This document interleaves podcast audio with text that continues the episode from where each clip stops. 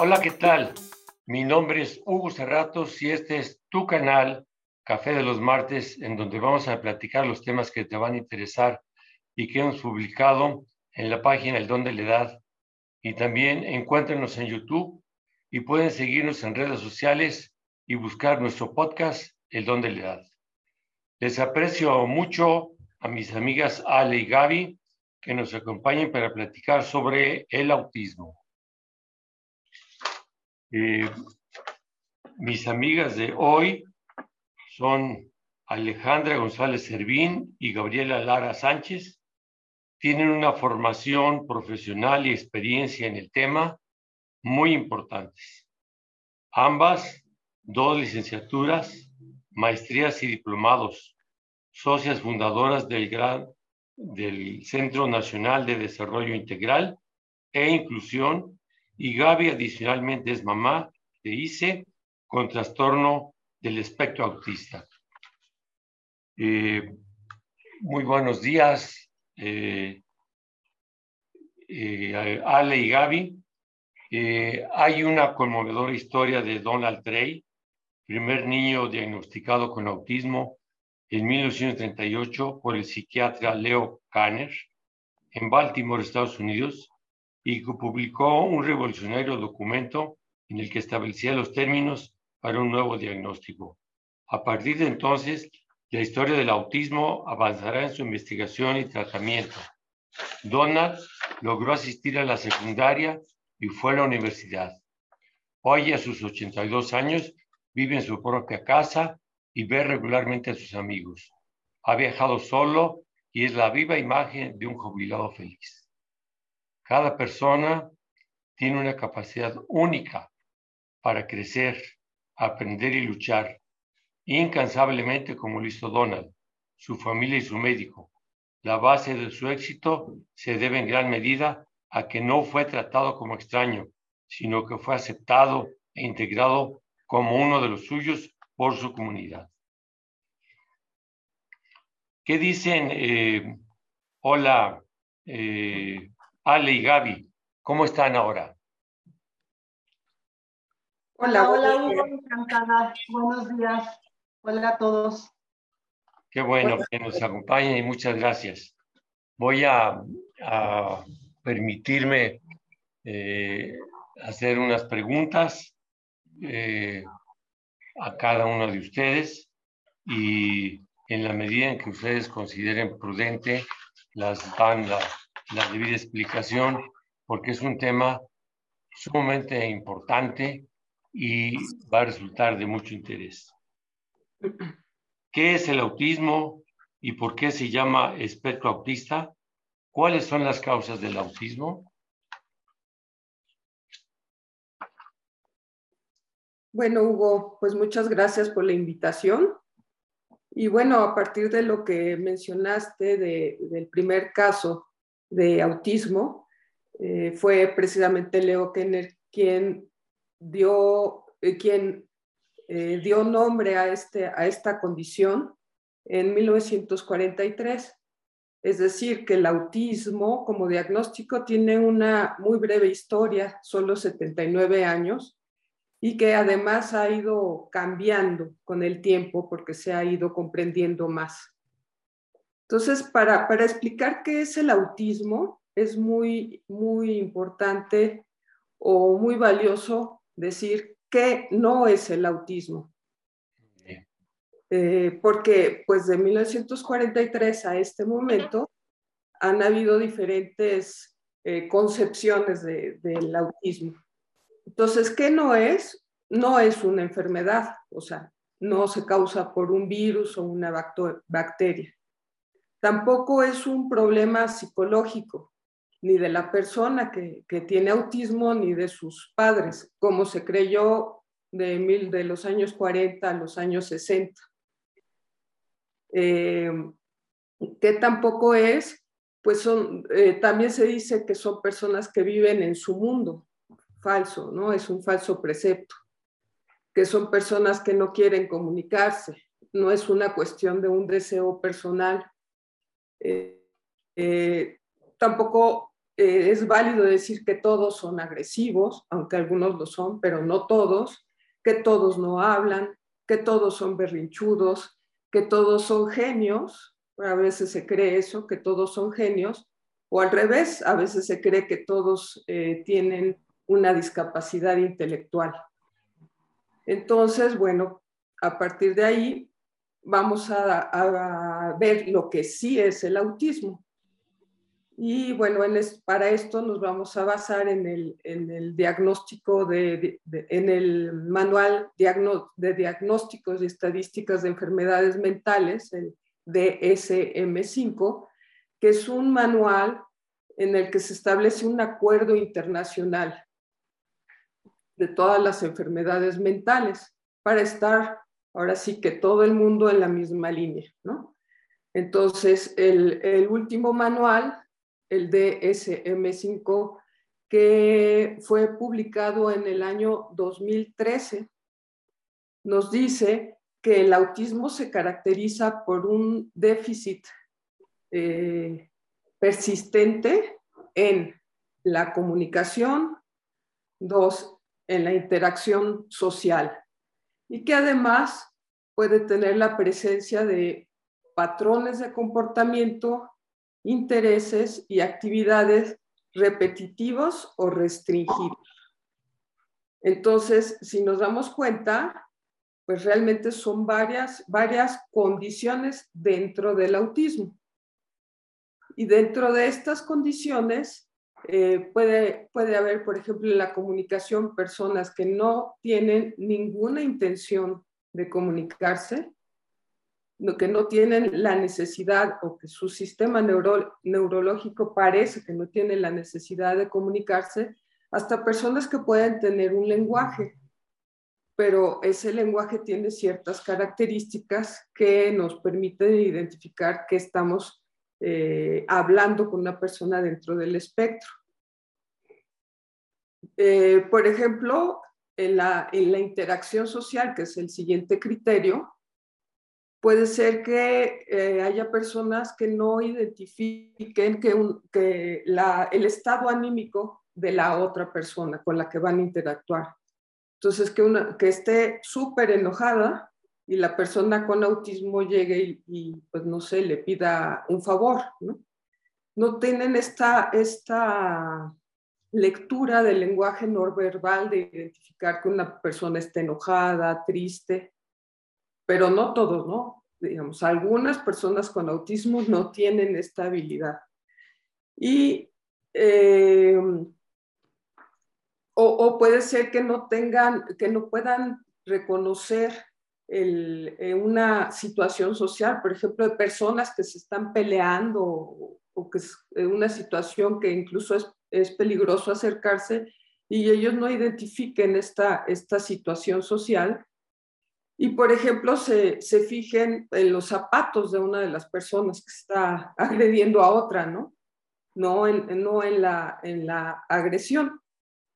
Entonces, bueno, pues de, de, todas estas características, incluso de, la, de los comportamientos repetitivos, que pueden ser eh, eh, movimientos con las manos, movimientos con el cuerpo, o de intereses que solo les interese, por ejemplo, el tema, y es bueno, muy común de los dinosaurios, o que solo les interese una canción, estarla repitiendo dos mil veces, o un cachito de la canción, estarla repitiendo dos, dos mil veces, ¿no? Eh, entonces, bueno, pues son varias condiciones, por eso se llama espectro porque se, hace una relación con, el, con lo que conocemos el espectro del arco iris, que, cuando es un haz de luz que pasa a través de un prisma se, se descompone en diferentes colores. Entonces, digamos que cada color, en nuestro caso, sería una condición a la que se enfrenta o con la que, que presenta un reto para la persona y para la familia que puede ser la comunicación, la interacción social, eh, los, los, comportamientos, los intereses, eh, que esto marca un pensamiento rígido, o sea, solamente ciertos intereses, solamente te hablan de una sola cosa. Entonces, bueno, está este arco iris, que además, en el cual se incluyen además otros, otros eh, comorbilidades o otros trastornos, también del sistema neurológico, como puede ser de sueño o puede ser de, de ansiedad, o uno que se presenta mucho con las personas con autismo, que es el procesamiento sensorial que es una hiper o hiposensibilidad en, en cada uno de los sentidos. Entonces, cada uno de estos aspectos es, digamos, un color del arco iris, un reto, y en cada persona tiene en, cada color diferente lugar en la zona de color, ¿no? O sea, ni siquiera se dice, bueno, tiene en comunicación, está en un nivel 3, no, porque así como los colores se van degradando, eh, eh, la condición se presenta en un continuo, es decir, no, no está entre el 1 y el 2. Matemáticamente podría ser, está entre el, entre el 1.7 y el 1.8, o sea, es una, una posibilidad infinita en cada una de las condiciones. No sé, no sé si esto te, queda. desde luego, está, está muy, muy claro, este, Gaby. Ale, ¿cuáles son las causas del autismo? Pues mira, hasta la fecha se desconocen ¿no? las causas, pero ha habido muchas investigaciones científicas y lo relacionan eh, con un origen multifactorial. ¿no? no solo es una causa, sino eh, son muchísimas. Eh, y hasta la fecha ahorita ha sido la parte genética más el ambiente lo que, lo que, lo que se ha visto, ¿no? Que, que se da. Y pues este origen se manifiesta en un desequilibrio en su cerebro en tres aspectos. Ajá, que son la neuroanatomía, que es, por, por ejemplo, que alguna parte eh, de su, del cerebelo sea o sea, que el cerebelo sea más pequeño, también la parte neurobiológica, ¿no? que son alteraciones en ciertos neurotransmisores como el triptofano, la serotonina. Y la neuroconectividad, que pues fallas ahí en las conexiones neuronales. Hasta ahorita es lo que, lo que se ha visto y se ha podido demostrar que, es la causa. exacto. Gaby, ¿por qué se llama espectro autista? Ah, precisamente es lo, que te comentaba, ¿no? que, se, que la palabra espectro se asocia con, con el espectro del arco iris. Entonces, es por estas, eh, eh, digamos, eh, cada persona está en diferente, en diferente lugar dentro del espectro. Entonces, cada persona tiene diferentes retos, diferentes dificultades dentro de este espectro. Por eso no todos son iguales. Ok. Ale, ¿se cura el autismo? Mm, no, la verdad que, no, es, es, un trastorno permanente, ¿no? Con él se nace y con él se muere. Entonces, bueno, sí se debe eh, educar, de, una manera adecuada, con el apoyo de un equipo interdisciplinario, obviamente, para eh, reaprender o compensar ¿no? habilidades de, estas personas. Em, pero es importantísimo que se educa y se trabaja no solo con, esta persona ¿no? que tiene este trastorno, sino también con la familia y con la sociedad, ¿no? Para que haya realmente eh, pueda lograr avances significativos. Muy bien. Gaby, ¿hay niveles de autismo? Eh, bueno, hay algunos, algunos niveles que se manejan a nivel popular como, como autismo severo, autismo profundo o autismo de, eh, funcional o de alta funcionalidad. Sin embargo, digamos, eso no es eh, un, niveles reales, ¿no? los niveles que se manejan a nivel internacional científicamente precisamente en el manual de SM5 son eh, por, por grados o necesidad de ayuda. Entonces tenemos el grado 1, donde necesita ayuda, el grado 2, donde necesita eh, ayuda notable, y el grado 3, donde necesita ayuda muy notable. Entonces, es también, este, eh, estos niveles también tienen, están como dentro de un espectro. Muy bien. Eh, Ale, ¿cómo se diagnostica el autismo? Bueno, mira, en principio debería ser el pediatra, ¿no? El que sospeche, sospeche, ojo, no diagnostique en sí el, el, ¿no? Que algo en el desarrollo eh, no está ocurriendo de acuerdo a los parámetros, digamos, esperados, ¿no? Sí. Este, en una o varias, eh, o todas las áreas, ¿no? Pero en realidad, la mayoría de las veces son los padres quienes empiezan a detectar focos rojos en el desarrollo. Ajá. Y, y bueno, eh, pues realizar, realizar el diagnóstico no es, no es nada fácil, ¿no? Este tipo de diagnóstico. Y Hugo, estamos acostumbrados a pensar en una sola persona, ¿no? En un solo profesional que hace el diagnóstico, pero en realidad es todo un equipo, ¿no? Por eso hablo mucho de un equipo interdisciplinario. Estoy hablando, sí, del pediatra, pero del neurólogo pediatra, pero también del psicólogo terapeuta, del psiquiatra o psiquiatra, ¿no? Es un conjunto. Bueno, eh, los maestros eh, generalmente también son parte de, de este equipo. Eh, Gaby, ¿el síndrome de Asperger y autismo es lo mismo? Bueno, concretamente no, no es lo mismo, pero vamos a ver. Eh, precisamente en esta evolución del conocimiento del autismo, en el DSM-4, que, fue, que estuvo vigente de 1980 a 2013, sí estaban, eh, eh, sí estaba dentro del mismo diagnóstico, pero a partir del 2003, perdón, en ese momento estaban, eran diagnósticos diferentes. Del de 1980 a 2013 eran diagnósticos diferentes. Pero precisamente en el 2013, al darse cuenta de, de la dificultad de poner una línea divisoria y de que los, los, las características esenciales se comparten, el, el, Asperger hoy en día entra dentro del espectro autista.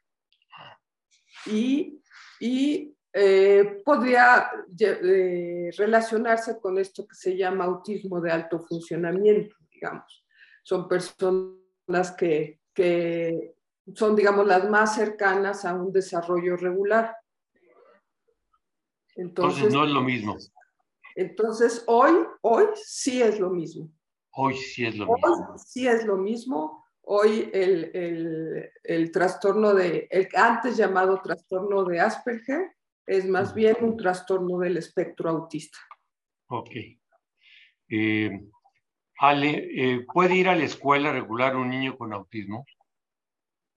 Pues mira, eh, depende. A ver, o sea, dependen de, eh, para, para, nosotros, de tres factores, ¿no?